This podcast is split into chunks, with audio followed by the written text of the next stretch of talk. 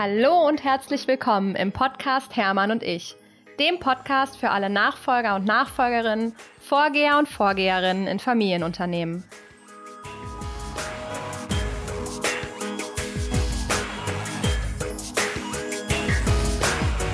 Heute habe ich hier einen ganz besonderen Nachfolger, wie ich finde, sitzen, weil der liebe Alex hat nämlich wirklich geschafft, Nachfolge und Gründertum maximal zu verbinden, wenn ich das so sagen darf, Alex.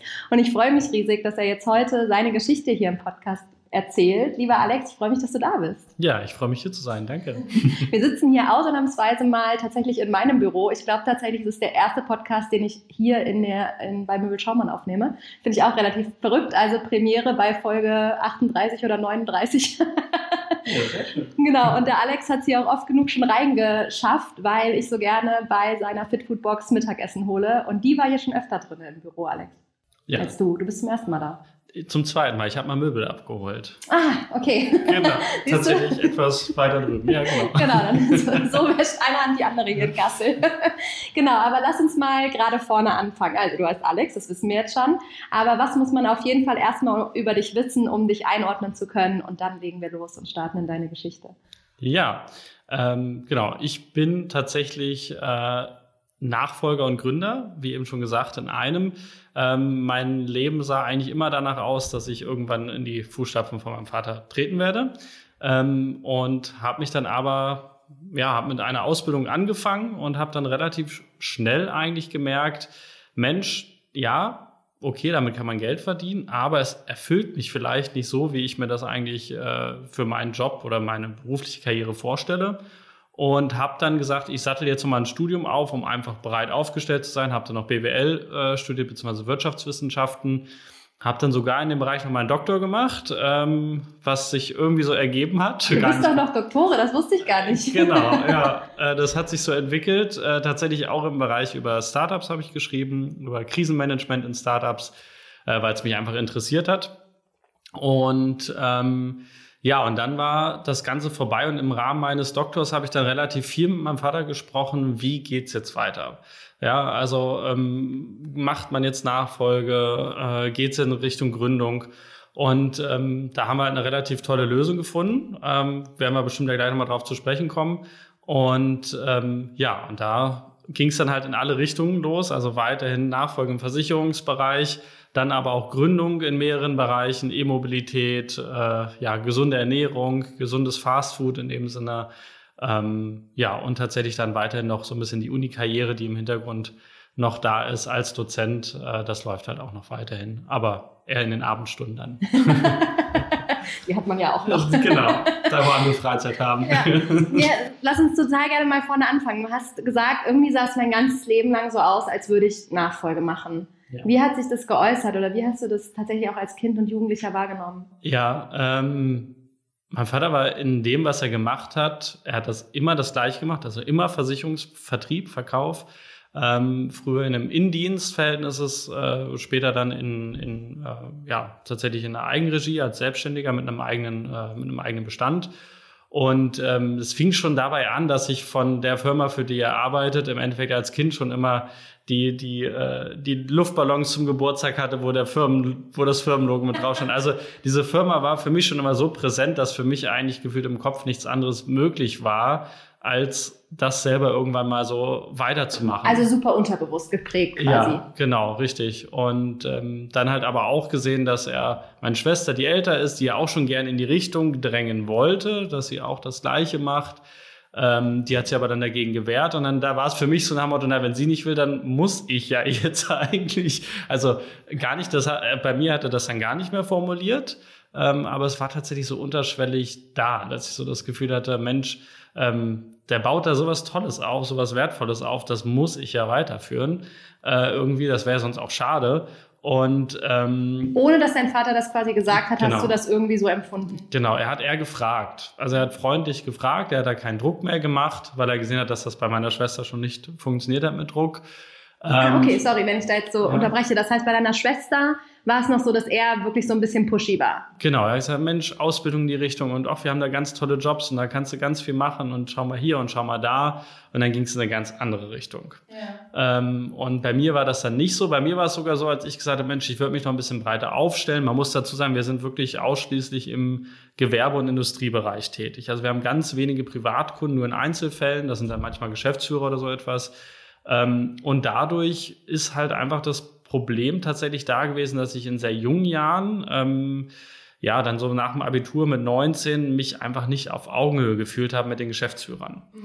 Und da habe ich dann gesagt, Mensch, Papa, A, weiß ich noch nicht zu 100 Prozent, ob das das Richtige für mich ist. Und ich brauche noch ein bisschen Reife und ich muss im Betriebswirtschaftlichen, damit ich mit Geschäftsführern auf Augenhöhe bin, einfach noch mich weiter fortbilden. Mhm. Und deswegen habe ich dann gesagt, lass mich doch noch ein Studium machen. Und das hat er zu 100 Prozent unterstützt und fand das auch gut.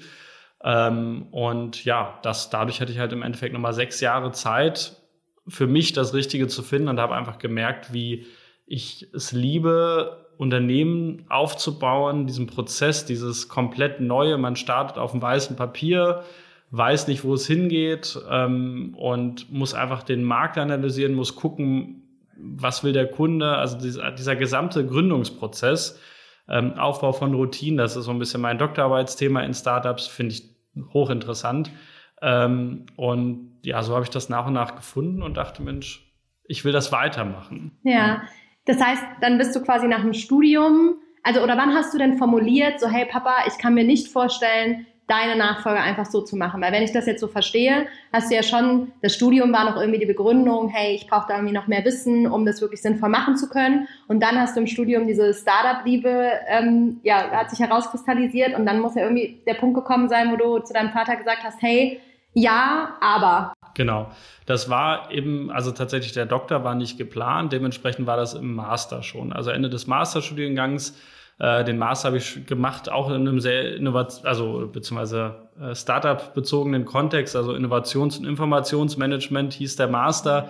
Das heißt, er war schon sehr stark auf Startups irgendwie auch fokussiert, ähm, auch Entwicklungsprojekte und da habe ich ihm dann schon ganz klar gesagt, Mensch, also nur Versicherung kann ich jetzt schon abhaken. Dazu wird es nicht kommen. Äh, in der Konstellation, das ist für mich keine Option. Ähm, und da haben wir da schon anfangen, angefangen drüber zu reden. Und äh, ja, irgendwann hat sich das dann so äh, herausgestellt, äh, tatsächlich, ja, dass, dass ich dann ähm, gesagt habe, Mensch, äh, lass mich oder lass uns doch da einen Zwischenweg finden. Ja, also wir haben da eine Gesellschaft gegründet, äh, die wir zusammen innehaben. Da ich bin da Geschäftsführer, mache auch das operative Geschäft.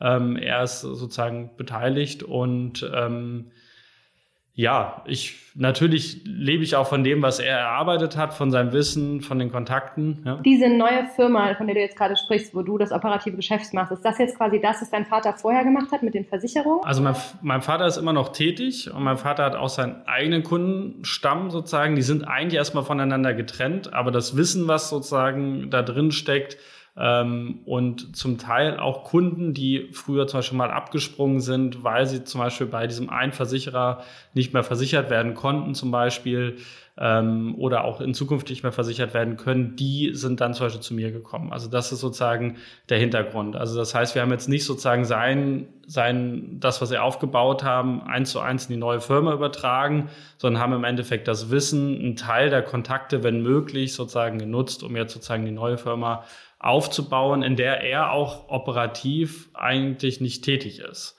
Das heißt, er hat sein weiter in seinem Betrieb. Ich habe in dem Sinne eine indirekte Nachfolge, wenn man das mal so beschreiben will. Ähm, und äh, baue natürlich auch viel auf seinem Wissen auf, äh, auf seinen Kontakten auf und so weiter und so fort. Ja. Das heißt, im Prinzip ist es so ein bisschen, als würdet ihr äh, Kunden, wie auch immer, so, so ein Shiften quasi in genau. diese neue Firma zu dir, sage ich mal. Soweit das halt möglich ist. Ne? Ja. Ne? Natürlich, also ich sag mal, wir, wir haben auch ein Interesse daran, natürlich äh, die, die alte Firma weiterhin so aufrechtzuerhalten, wie sie ist. Äh, dementsprechend ähm, findet es da jetzt in dem Sinne nicht so statt, dass wir halt sagen, komm, äh, wir shiften jetzt diese ganzen Firmen rüber. Also es ist eigentlich immer alles unter der Prämisse, das Beste für den Kunden. Und äh, es gibt zum Beispiel auch Bereiche, also ich bin ja als Makler dann tätig und ich frage dann auch bei meinem Vater im Endeffekt natürlich Angebote an. Also, dass er auch Angebote einholt und er ist dann einer von fünf, sechs anderen, die mit ein Angebot ange abgeben. Und ich prüfe die und entscheide dann für den Kunden, was das beste Angebot. Und dann kann es passieren, dass das von meinem Vater das beste Angebot ist, muss aber nicht der Fall sein.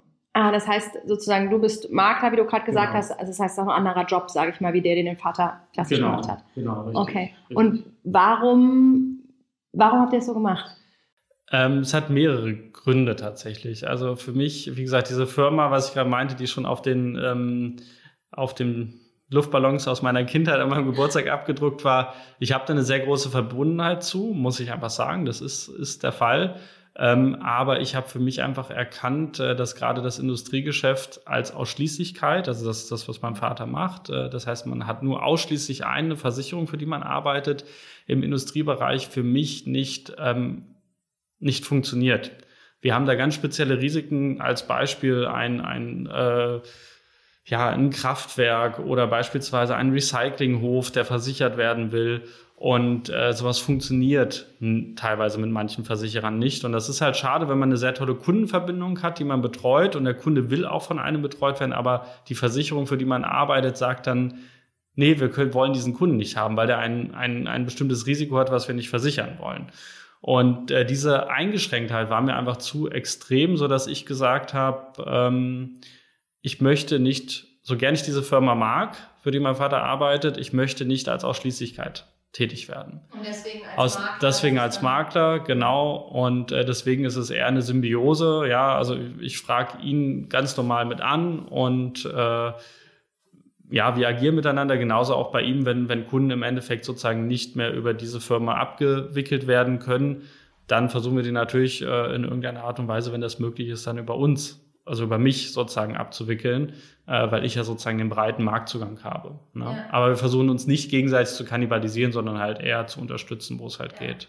Verstehe. Und die Firma, also wenn ich das jetzt fragen darf, weil in Terms of Nachfolge sozusagen, wird die Firma deines Vaters dann irgendwann auslaufen? Gibt es da überhaupt schon eine Regelung für? Vielleicht ist es ja auch noch nicht geregelt. Ähm, da wird es einen Nachfolger geben.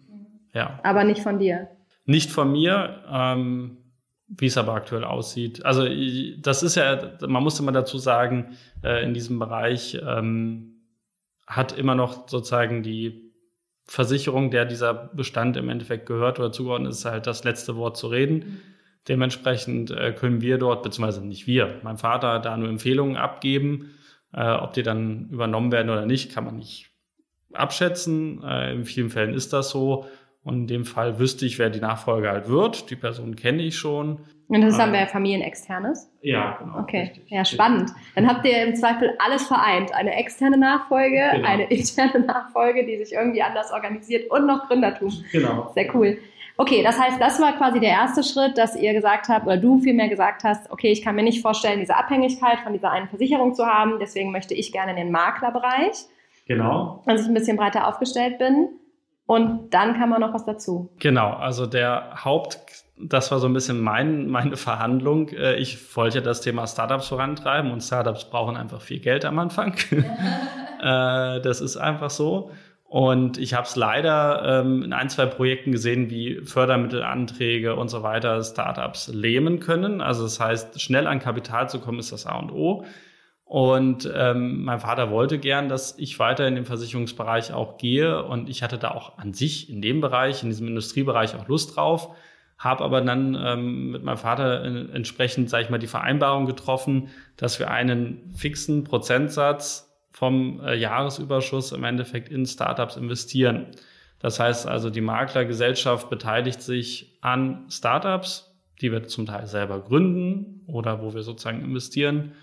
Ähm, das heißt also, wir sind, die, die Maklerfirma ist in dem Sinne auch ein kleiner, ja, ein kleiner Business Angel, ja, genau, ein Angel Investor, ja, der, der sozusagen dann in Startups halt investiert.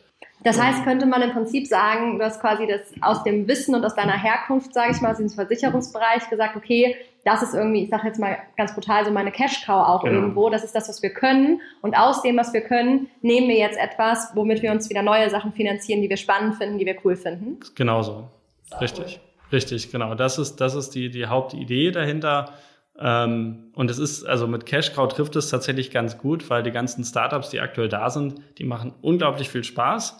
Äh, ich sage aber auch immer wieder, wenn ich ähm, jetzt den Druck hätte, dass diese Startups ähm, sofort, ich sag mal, Gewinn abwerfen müssen oder ich mir davon sozusagen meinen Lohn im Monat am Ende des Monats auszahlen müsste oder meine Kosten dadurch decken müsste, würde das Gründen umso weniger Spaß machen, weil dieser Druck ist einfach enorm. Also bis so ein Startup ins Laufen kommt, bis da wirklich die Überschüsse da sind, das ist relativ lang oder dauert relativ lang. Und da bin ich froh, dass ich diese Cash Cow im Hintergrund habe, die dann tatsächlich diese Question Marks, die ja irgendwie da sind, äh, tatsächlich nach und nach äh, finanziert. Natürlich in der Hoffnung, da irgendwann vielleicht so einen Star zu haben, der dann sogar noch viel, viel mehr abwirft als das Versicherungsgeschäft. Na, ja. Das ist so tatsächlich die Idee, ja. Das heißt, du wärst dann sozusagen im Zweifel auch bereit zu sagen, okay, dann irgendwann switche ich und mache Versicherung gar nicht mehr? Ähm, da muss ich halt sagen, ich habe ich hab ein sehr großes, wie soll ich sagen, Pflichtbewusstsein unseren Kunden gegenüber. Mhm. Ähm, ich weiß nicht, ob ich das könnte, weil wir haben, also ich weiß nicht, ob ich weiterhin dann in die Akquise gehen würde. Das könnte sein, dass ich sage, okay, ich mache relativ wenig Akquise noch, aber den Bestand manage ich weiter. Ich habe ja auch da einen Mitarbeiterstamm mittlerweile in diesem Maklerbereich. Ah, ähm, das sind auch sehr loyale Leute und da könnte ich mir, glaube ich, niemals eingestehen zu sagen, so Leute, ich habe da jetzt drei, vier, ich habe jetzt drei, vier Startups aufgebaut und äh, jetzt seht mal zu, wo er arbeitet. Also das sind, sind so mehrere Sachen, die damit reinfließen. Und ähm, wenn es halt etwas ist, womit man immer ein sicheres, gutes Level an, an, an Income hat, dann sollte man das halt auch irgendwie mitnehmen. Und wie man sieht, bin ich da ja sehr diversifiziert aufgestellt. aufgestellt. Und das würde ich eigentlich auch, also ich, sehe ich eher weniger. Ich glaube, wenn weniger Akquise, aber komplett aufgeben ist für mich eigentlich keine, keine Option. Genau. Ja, da hängt dann doch zu viel Herzblut dran. Genau. Und es ist ja auch irgendwie schön, wenn man immer so da hinschauen kann und sagen kann, so hey, du hast mir all das ermöglicht, ne? Also genau. sozusagen, da war ja auch die Basis, um dann die anderen Dinge zu machen. Und wie du schon sagst, ich meine, wie viele, im Prinzip kann man dann ja auch sagen, man muss so gleich mal erzählen, ob du in den Startups eigentlich auch noch weitere Investoren hast, aber eben ein Teil kommt immer von dir selber. Das heißt, du bootstrappst eigentlich zwischen ja. den Unternehmen sozusagen ähm, was ja, wie du gerade gesagt hast, dir natürlich auch viel Freiheit im Zweifel gibt, ne? keine Abhängigkeiten von Investoren, mhm. von einer Profitabilität und so weiter und so fort. Ähm, das klingt nach einem äh, sehr ja. äh, guten Modell. Ja, das, das, das ist, klingt gut. Also klar, natürlich tut's dann ähm, gerade in der Corona-Phase natürlich manchmal Sachen, die dann nicht so laufen, wie sie laufen sollen, oder dass dann Businesspläne nicht so sich entwickeln, wie man sich das vorgestellt hat. Und da ist dann halt immer so die Frage, äh, jetzt packe ich wieder Geld rein, ja, und ähm, da muss man halt einfach mit sich selber natürlich äh, im, im Rein sein und sagen, okay, ich investiere in ein Startup, ich investiere in etwas, was groß werden kann, aber ich mache in jedem, bei jedem Mal, wo ich sozusagen mir wieder sozusagen Geld, äh, also als Darlehen im Endeffekt oder wie auch immer, ähm, an, an ein Startup gebe, jedes Mal einen Haken dran und sage, das kann jetzt potenziell mit großer Wahrscheinlichkeit weg sein. Mhm. Ähm, einfach um da nicht dran zu hängen. Ne? Also das ist, das ist einfach so, dieses Risiko muss man eingehen. Ich bin froh, dass ich es eingehen kann. Ähm, und ja, da muss man halt mit leben mit diesem Risiko. Ne? Das ist, ist einfach so. Sehr cool. Ich finde es halt auch äh, deswegen so spannend, weil, also mir geht's ja auch so, ich habe ich hab ja erst gegründet und habe dann die Nachfolge gemacht. Also bei mir war es ja so ein bisschen erst das eine, dann das andere. Und witzigerweise bin ich jetzt genau so seit einem halben Jahr wieder an dem Punkt, dass ich so denke, ich will wieder gründen. Ja, also, aber natürlich ohne Möbel Schaumann nichts machen, ganz im Gegenteil, sondern eben so, okay, was, was kann man eigentlich irgendwie nebenbei noch machen? Ich möchte irgendwie was neu machen und ich merke auch so sehr, Möbel Schaumann, als ich auch hier hingekommen bin, durfte ich so viel neu machen, weil wir uns halt transformieren durften und, und, und. Und natürlich wird es immer irgendwie weitergehen, aber das große Mammutprojekt, das haben wir jetzt durch. Und man braucht nicht nach zwei Jahren wieder anfangen, alles neu zu machen, weil man hat es ja vor zwei Jahren so gemacht, dass es jetzt für die Zukunft gut funktioniert, ja. Und da merke ich so richtig, wie es mir in den Fingern kribbelt, was Neues zu machen. Und deshalb verstehe ich so deine, ähm, deine Denkweise so gut, zu sagen, so, oh, ich möchte einfach Dinge ausprobieren und ich möchte irgendwie Unternehmen aufbauen. Ich, für mich, bei mir geht es, glaube ich, gar nicht so sehr um dieses Unternehmen aufbauen, aber auf jeden Fall um diese um diese Varianz, also oder um dieses, mhm. um dieses Kribbeln von irgendwas Neuem und man weiß noch nicht, ob es wirklich der richtige Weg ist, ob es ja. wirklich okay ist, ob man wieder was anpassen muss.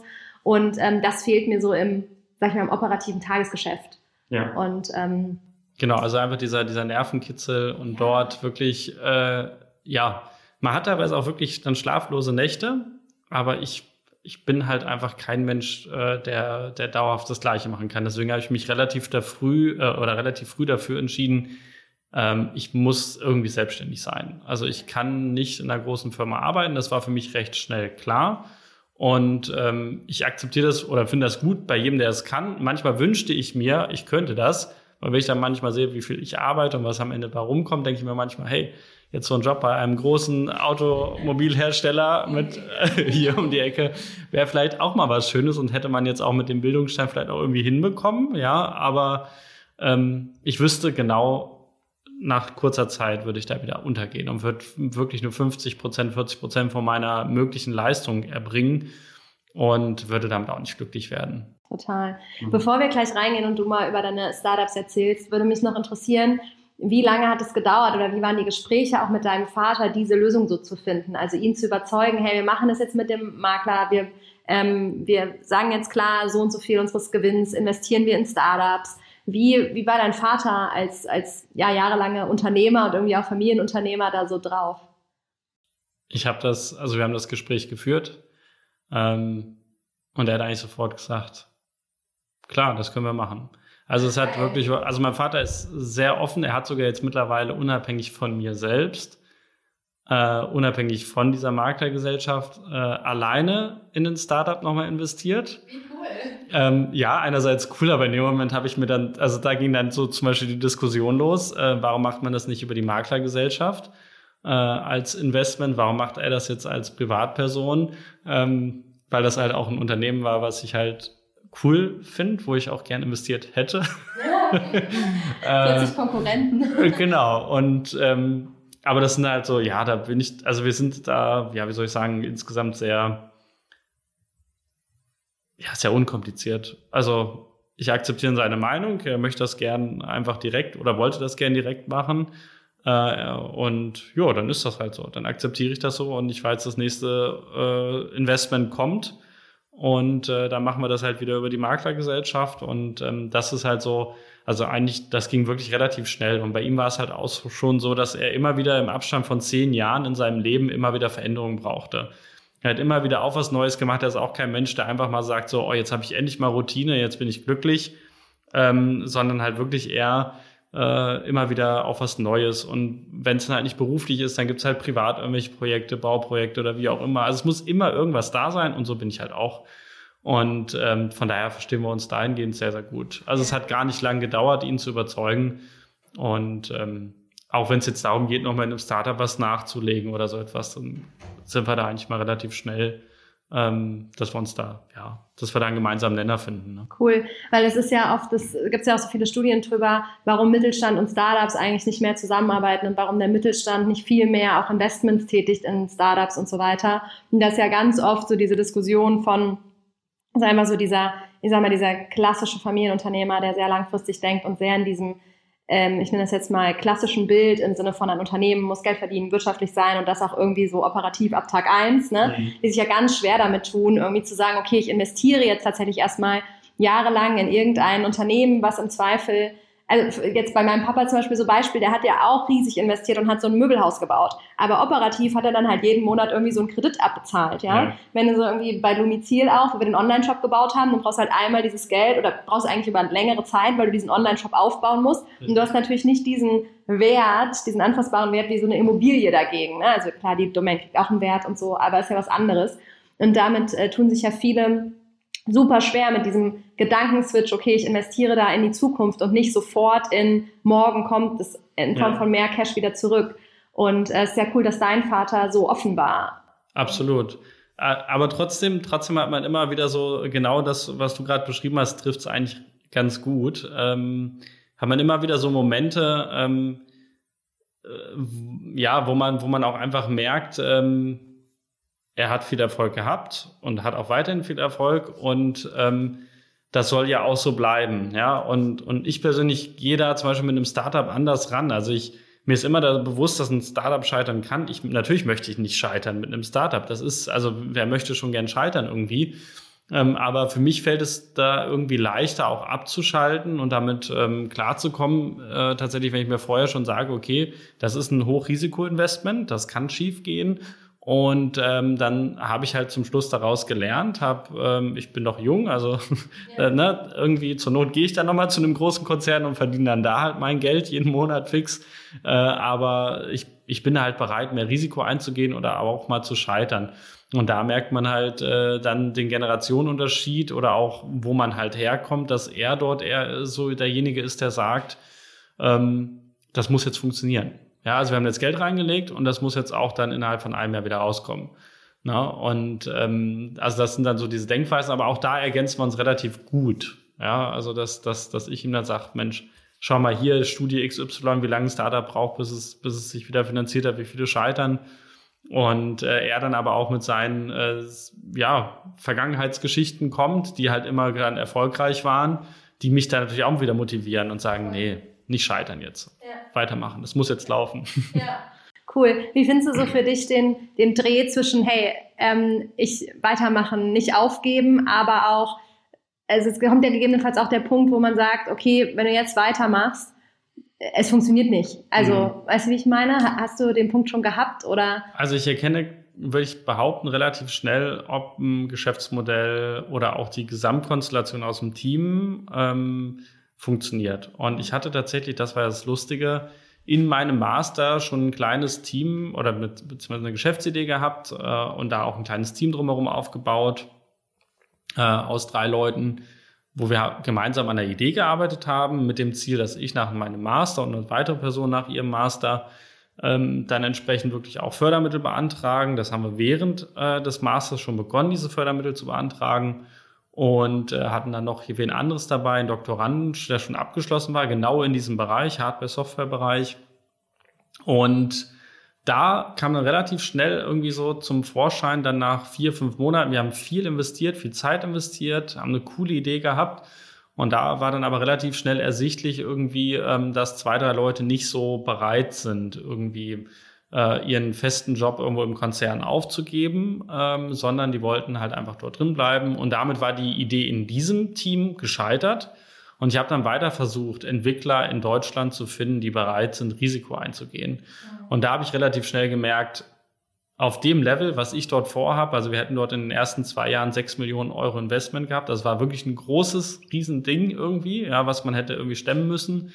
Ähm, und das ist in Deutschland nicht so einfach. Und da habe ich auch gemerkt, dass mir zu der Zeitpunkt, äh, zu dem Zeitpunkt noch das Netzwerk gefehlt hat, um A, an Gelder zu kommen, aber auch an Entwickler ranzukommen, die so etwas umsetzen können und auch diesen Spirit haben, weil die meisten Entwickler tatsächlich in Deutschland doch eher dann in die konservative Branche gehen und sagen, ich nehme meinen, meinen festen Job mit gutem Gehalt. Ne? Ja, oder wie man es in Berlin oft erlebt, die springen so irre viel, ja, ne? Ja. ja. Genau, und äh, generell Entwickler halt auch dann, ich sag mal, in einem Team zu leiten, wenn man nicht selber Entwickler ist, habe ich schon gemerkt, ist auch schwer.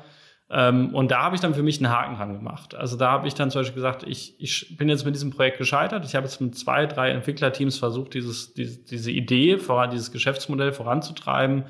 Und es hat nicht funktioniert. Und ich habe nicht wirklich so den Punkt gefunden, wo ich anfassen kann, um es ins Positive zu drehen. Und da habe ich halt einen Haken hintergemacht. Ähm, bei allen Geschäftsmodellen, die wir aktuell am Laufen haben, sehe ich klar auch die Probleme immer, die noch existieren, die auch behoben werden müssen. Aber ich habe zu jedem Problem eine potenzielle Lösung und weiß, wie das Ganze äh, aufgehoben werden kann. Also gibt es noch viele Stellenmöglichkeiten, die ich in den nächsten Monaten oder Jahren anpassen kann, äh, dass sich das zum Guten dann halt wendet, wenn etwas halt zum Beispiel nicht so läuft, wie es soll. Ähm, und da bleibe ich dann halt dran. Aber wenn ich jetzt irgendwann sehen würde, ich habe alle Stellschrauben versucht zu bewegen und das geht nicht, dann ist es halt so. Da muss man da halt einen Haken dran machen. Das heißt, man muss immer so eine gewisse emotionale Distanz auch halten, oder? Ja. Das von zum Produkt, zum Unternehmen selber. Genau. Ja. Also das zum, zum Unternehmen und zum Produkt geht tatsächlich. Wo es mir nicht funktioniert, ist bei den Personen. Das war auch das, was ich eben schon gesagt habe, äh, im Versicherungsbereich, im Maklerbereich. Äh, ich könnte es mir allein nicht schon vorstellen, weil da sind so loyale Mitarbeiter und ich könnte mir jetzt niemals vorstellen, die halt auf die, also in Anführungsstrichen auf die Straße zu setzen und zu sagen, ja, ihr habt jahrelang für meinen Vater gearbeitet, ihr habt jetzt jahrelang für mich gearbeitet und ich habe jetzt keinen Bock mehr drauf. Jetzt seht mal zu. Ähm, das funktioniert bei mir halt irgendwie nicht so. Also, nee, finde ich auch eine grauenvolle Vorstellung. Es war bei mir auch immer, wenn ähm, so in so einem Nachfolgeprozess, äh, ich meine, kennst du ja auch, im Zweifel, da hast du auch mal erzählt, schlägt man sich halt auch mal in Anführungsstrichen Köpfe ein als Tochter und Vater, ne? Und ja immer wenn ich dann so gedacht habe, warum mache ich das eigentlich? Ich könnte es auch einfach lassen. Spätestens in dem Moment, wo ich dann, wo der Papa auch ausgesprochen hat, so ja, klar, du musst es nicht machen, ähm, dann müssen wir halt jetzt nur mal darüber nachdenken, die Firma zu verkaufen. In dem Moment hat sich alles in mir umgedreht ja. und zwar genau aus dem Grund, dass ich so dachte, ne, diese ganzen vielen tollen Menschen, die, ja. mit denen ich ja auch total gerne arbeite und die seit Jahrzehnten teilweise hier sind, das geht nicht. Richtig, genau. Das, das ist halt einfach so dieser Punkt. Äh, wenn dann irgendwo, wenn man zu diesem Punkt kommt, beendet man das jetzt, dann sind es häufig die Menschen, wo, wo ich dann sage, nee, das kann ich jetzt nicht. Ja, äh, das wäre auch gerade bei den Startups so das Thema, wo ich sage, Mensch, okay, ähm, das, das würde mich am ehesten davon abhalten. Andererseits ist es halt da so, dass die natürlich nicht so lange existiert haben äh, und einfach, ne, da auch der, der Mitarbeiterstamm natürlich gerade am Anfang in so einem Startup, gerade wenn man mit jungen Leuten arbeitet, mit Werkstudenten arbeitet, ist ein viel, viel stark wechselnder ähm, Mitarbeiterstamm. Da ist das nicht ganz so, ganz so schlimm, als wenn man auch ein bisschen älteres, ältere Belegschaft hat, die auch schon lange da ist. Ne? Ja, ja, das glaube ich.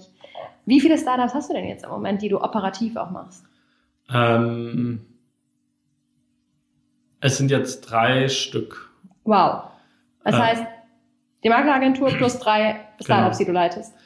Äh, zwei leiten und äh, beim dritten sozusagen eher eine strategische beratende Position. Wow. Genau. Wie viele Stunden hat dein Tag so? zu wenig, viel zu wenig. ähm, ja, das ist, das ist tatsächlich so eine Thematik, wo ich das immer wieder merke, gerade wenn äh, in, einem, in einer Firma, ähm, wo der Gründer eher der operativ Umsetzende ist äh, und ich der strategische Kopf und wo sich dann auf meine strategische Meinung verlassen wird. Und wenn ich dann nicht dazu komme, an meiner strategischen Meinung zu feilen oder die mal zu verschriftlichen und dass daran die, die weiteren äh, Tätigkeiten ausgerichtet werden können, dann steht das Unternehmen so ein bisschen still. Und ähm, das sind dann so Punkte, wo ich mir dann manchmal auch die Frage stelle, ähm, ist das jetzt gerade richtig oder ist das auch gut, so, so viel zu machen, vor allem auch dann so aktiv da drin zu sein. Was ich gerade im einen eher so strategisch beratend tätig. Ähm, das ist dann wirklich eher seltener. Ja, also dass ich dann zum Beispiel sehr viele Kunden vermittel. Das ist eine Riesensynergie, die wir bei allen Sachen haben. Das sind ähm, tatsächlich komplett unterschiedliche Branchen. Ja, E-Mobilität, Auto, äh, Gastronomie, Versicherungsbetrieb, äh, Werbebranche. Ja, es sind so ganz viele unterschiedliche Sachen, die ja erstmal gefühlt nichts miteinander zu tun haben. Aber alle verbindet ein Aspekt, der Fokus auf Gewerbe. Fokus auf Gewerbe und Firmen und Industrie. Ähm, das ist tatsächlich der Bereich, der in allen ähm, reinfließt. Das heißt also auch wiederum die Kontakte, äh, die Beziehungen, die man für alle Bereiche nutzt. Ja, also es kann beispielsweise passieren, dass ich in der Fitfood-Box beispielsweise im Foodtruck stehe, jemand fährt mit einem E-Auto vor und dann spricht die Person aufs E-Auto an und dann kommt man auf das Thema Mensch, Ladesäule ist ja echt schlimm, ich habe immer noch keine. Und dann sage ich, ja, übrigens, wir haben da auch eine Firma, die installierte die Ladesäule, hat ein E-Abo mit drin, also ein ähm, Strom-Abo mit drin und, und, und. Ja, und dann äh, verkaufe ich sozusagen eine Ladesäule aus dem Foodtruck heraus. Oder man ist bei einem Kunden im Versicherungsbereich und äh, berät den und redet dann über, äh, man kommt da zur Sprache, dass man äh, energetisch ein paar Dinge verändern will im Betrieb, äh, dass man ja auch Ladesäulen anschaffen will, kriegt eine Anfrage, Mensch, wir wollen Ladesäulen installieren, wie ist denn das mit dem Versicherungsschutz? Und wir dann sagen, ja, über wen wollt er denn das machen? Und über wen holt er die Autos? Und dann, dass da sozusagen diese, diese Verknüpfung da ist ähm, und die ist halt in allen Betrieben. Das heißt, da. das ist irgendwie so das, das Dach oder der, ja. äh, der rote Faden, der sich irgendwie durchzieht. Genau, daraus ja. ziehen wir halt die Synergien aus allen Betrieben und äh, es äh, ist teilweise echt Wahnsinn, wie sich das dann so verknüpft. Ja. Vielleicht jetzt kurz für die, die die Startups noch nicht kennen. Wir haben jetzt schon ein, zwei Mal über die Fit Food Box gesprochen. Die Fit Food Box ist ein sehr, sehr cooler Food Truck mit, du hast so schön gesagt, wie gesagt, so gesundes Fast Food quasi. Fast, ja. ähm, ich liebe die Fit Food Box. Die steht, glaube ich, ziemlich ab Tag eins immer freitags bei uns vom Unternehmen, vom Möbel Schaumann in Kassel. Deswegen kennen wir das auf jeden Fall alle. Wer das noch nicht ausprobiert hat, äh, macht es unbedingt. Das ist super leckeres Essen. Und jetzt bald gibt es ja das erste Restaurant, richtig? Genau. Also Mai ich sage mal, ich sage mal Bistro, Bistro äh, weil es tatsächlich wirklich auch da wieder fast. Also wir stehen halt in diesem Bereich für Schnelligkeit, äh, gesundes Essen, frische ähm, gute Nährwerte und äh, Genuss. Also das sind so die Themen, ja, die wir haben wollen. Und natürlich das Thema Nachhaltigkeit ähm, ist bei uns auch hinten dran äh, wirklich ein großes Thema, ähm, was, was sich damit mit, mit überspannt. Ähm, und dafür stehen wir und da halt auch das Thema Schnelligkeit, deswegen eher ein Bistro, wo die Leute in der Mittagspause mal schnell vorbeikommen, sich was holen. Da hat man ja meist nicht so viel Zeit ähm, und jetzt kein äh, à la carte Restaurant, wo man dann Ewigkeiten verbringt und sitzt und ja. Wein trinkt. Ja.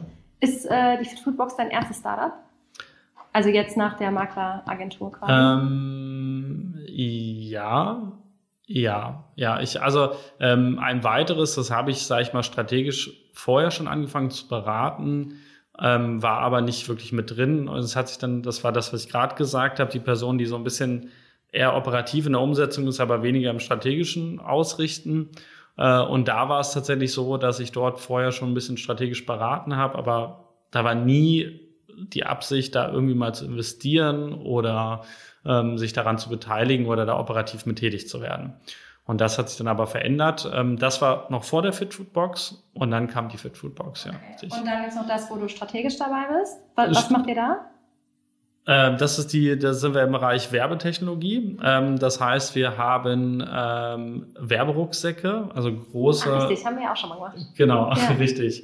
Ähm, da sieht man wieder die Synergien. Ja, äh, ja genau. Also wir haben ähm, Rucksäcke, die sozusagen auf dem Rücken getragen werden und wir laufen dann, und deswegen ist Corona da leider uns äh, ja ein bisschen auf die Füße gefallen. Wir laufen natürlich Menschenmengen. Ja, ähm, und das Schöne an der Sache ist wirklich, es ist ein passives Werben. Ja, also man, man geht nicht auf die Leute zu und sagt so, hey, schaut mal, wir sind hier mit unserem Stand und ich drücke dir den Flyer in die Hand, sondern wir laufen mit der Werbung weg und die Leute laufen uns hinterher und damit ist es ein Angebot. Und äh, es hat sich echt gezeigt, dass dieser Werbeeffekt unglaublich groß ist.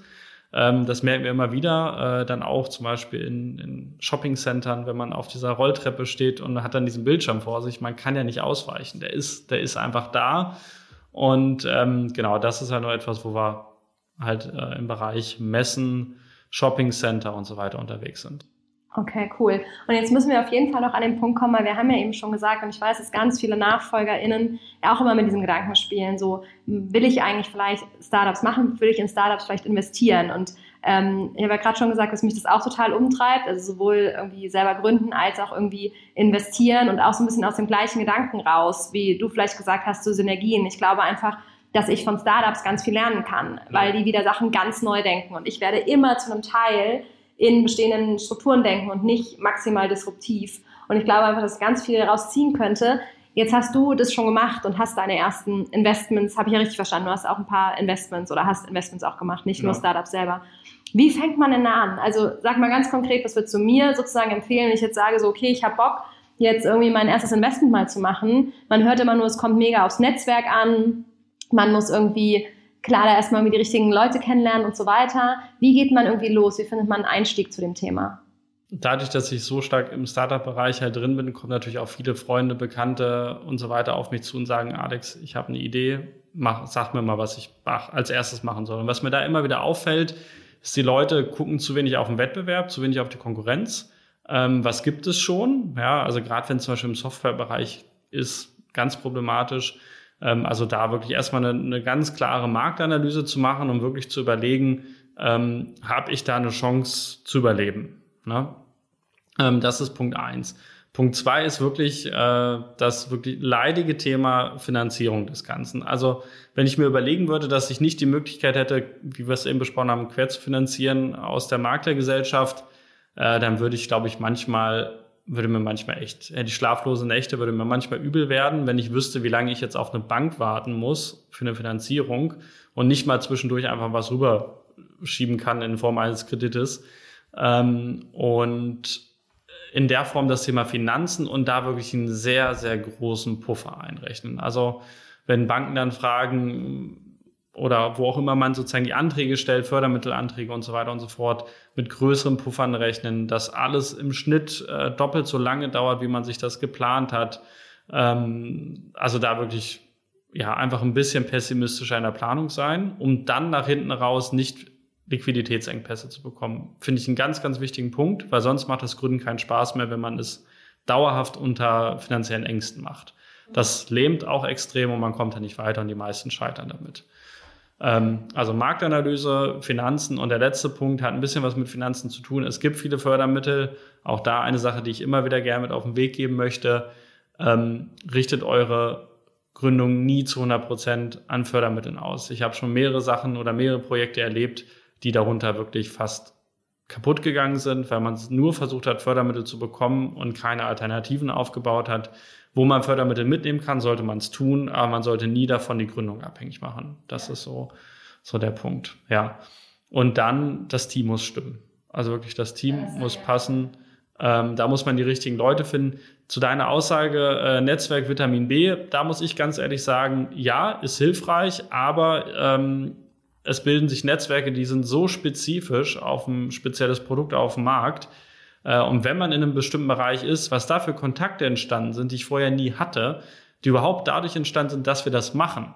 Also das heißt, wie viele Netzwerke, Kontakte sich dadurch bilden, dass man irgendetwas macht, äh, darf man nicht unterschätzen. Deswegen, ähm, wenn man jetzt jemand ist, der eher in seiner kleinen Blase lebt und keine großen Kontakte hat, ähm, sollte das nicht daran hindern, zu gründen, weil die Kontakte kann man dann immer noch aufbauen.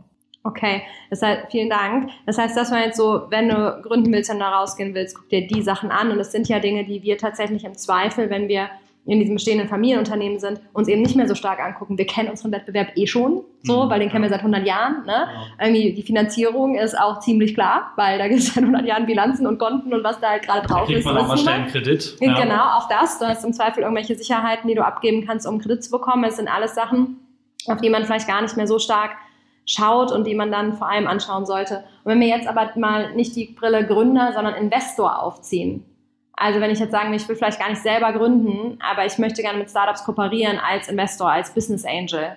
Was würdest du da? Wie soll, müsste man da anfangen? Also wenn man, wenn man selber Investor werden möchte. Mhm. Ja, wenn man jetzt wie du im Prinzip ja sagst, ich möchte irgendwie aus den Firmengeldern, möchte ich ja. jetzt irgendwie einen Teil X nehmen und möchte in Startups investieren. Ich möchte aber nicht diese operative Rolle haben und wirklich das Startup selber erbauen, sondern ich möchte eher mit verschiedenen Gründerteams zusammenarbeiten, und als Investor losgehen? Ja.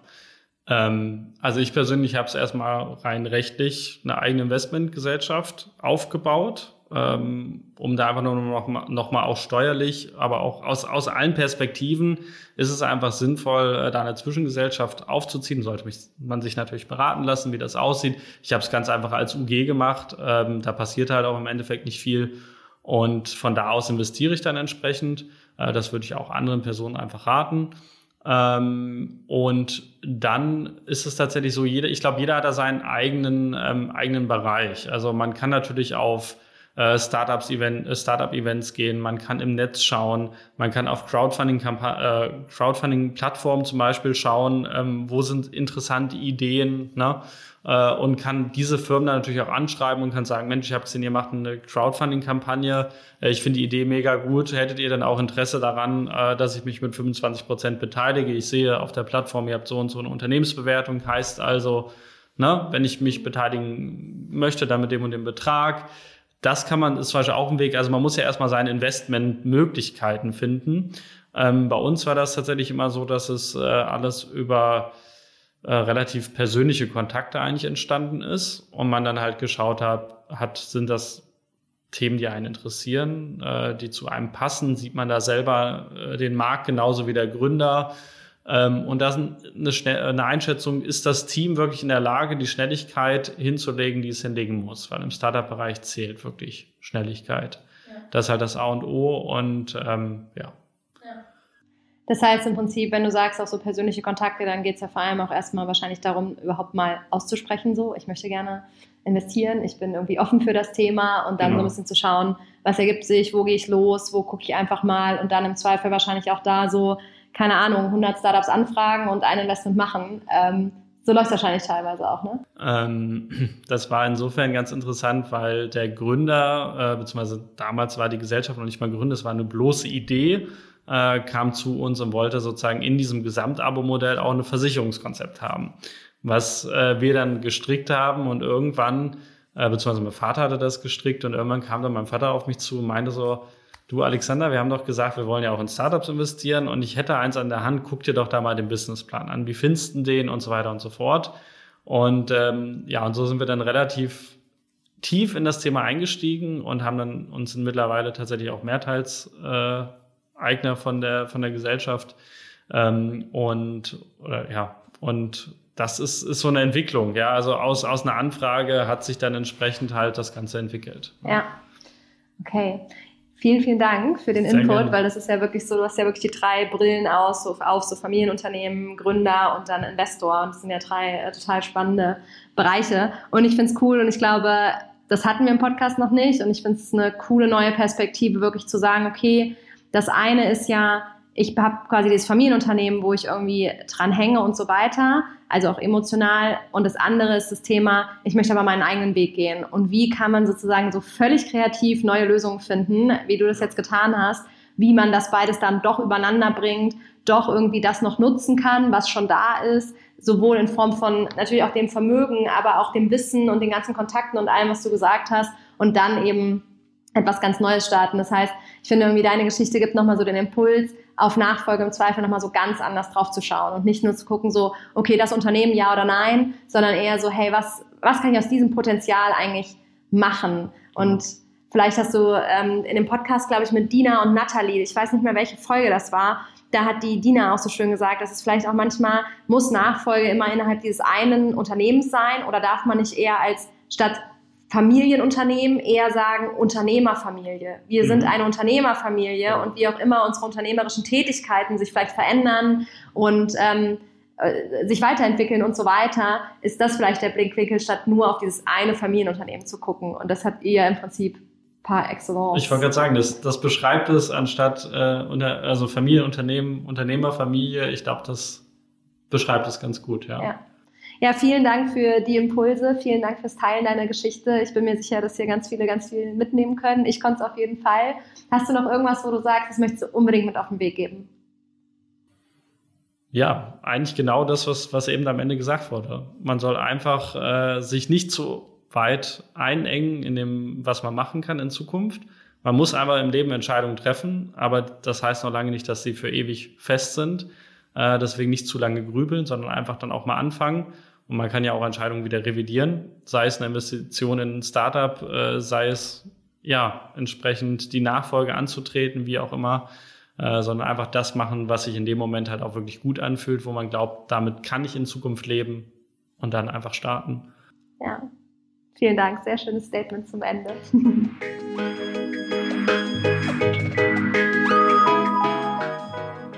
Ich sage vielen, vielen Dank fürs Zuhören. Bin super gespannt auf eure Kommentare und eure Gedanken zur Folge und habe noch eine kleine Bitte. Und zwar kann man jetzt seit neuestem auf Spotify auch Podcasts bewerten, nicht nur bei iTunes. Und deswegen würde ich mich riesig freuen, wenn ihr euch kurz Zeit nehmt und mir euer Feedback und eure Sterne dalasst und dadurch natürlich den Podcast zu noch mehr Sichtbarkeit für die Menschen verhelft, die mit dem Thema Nachfolge sich beschäftigen, beschäftigen wollen für die das einfach eine große Hilfe sein kann, eine große Unterstützung. Also nehmt euch gerne die paar Sekunden Zeit. Mein Dank ist euch sicher und ich wünsche euch eine tolle Zeit. Bis in zwei Wochen. Eure Lena.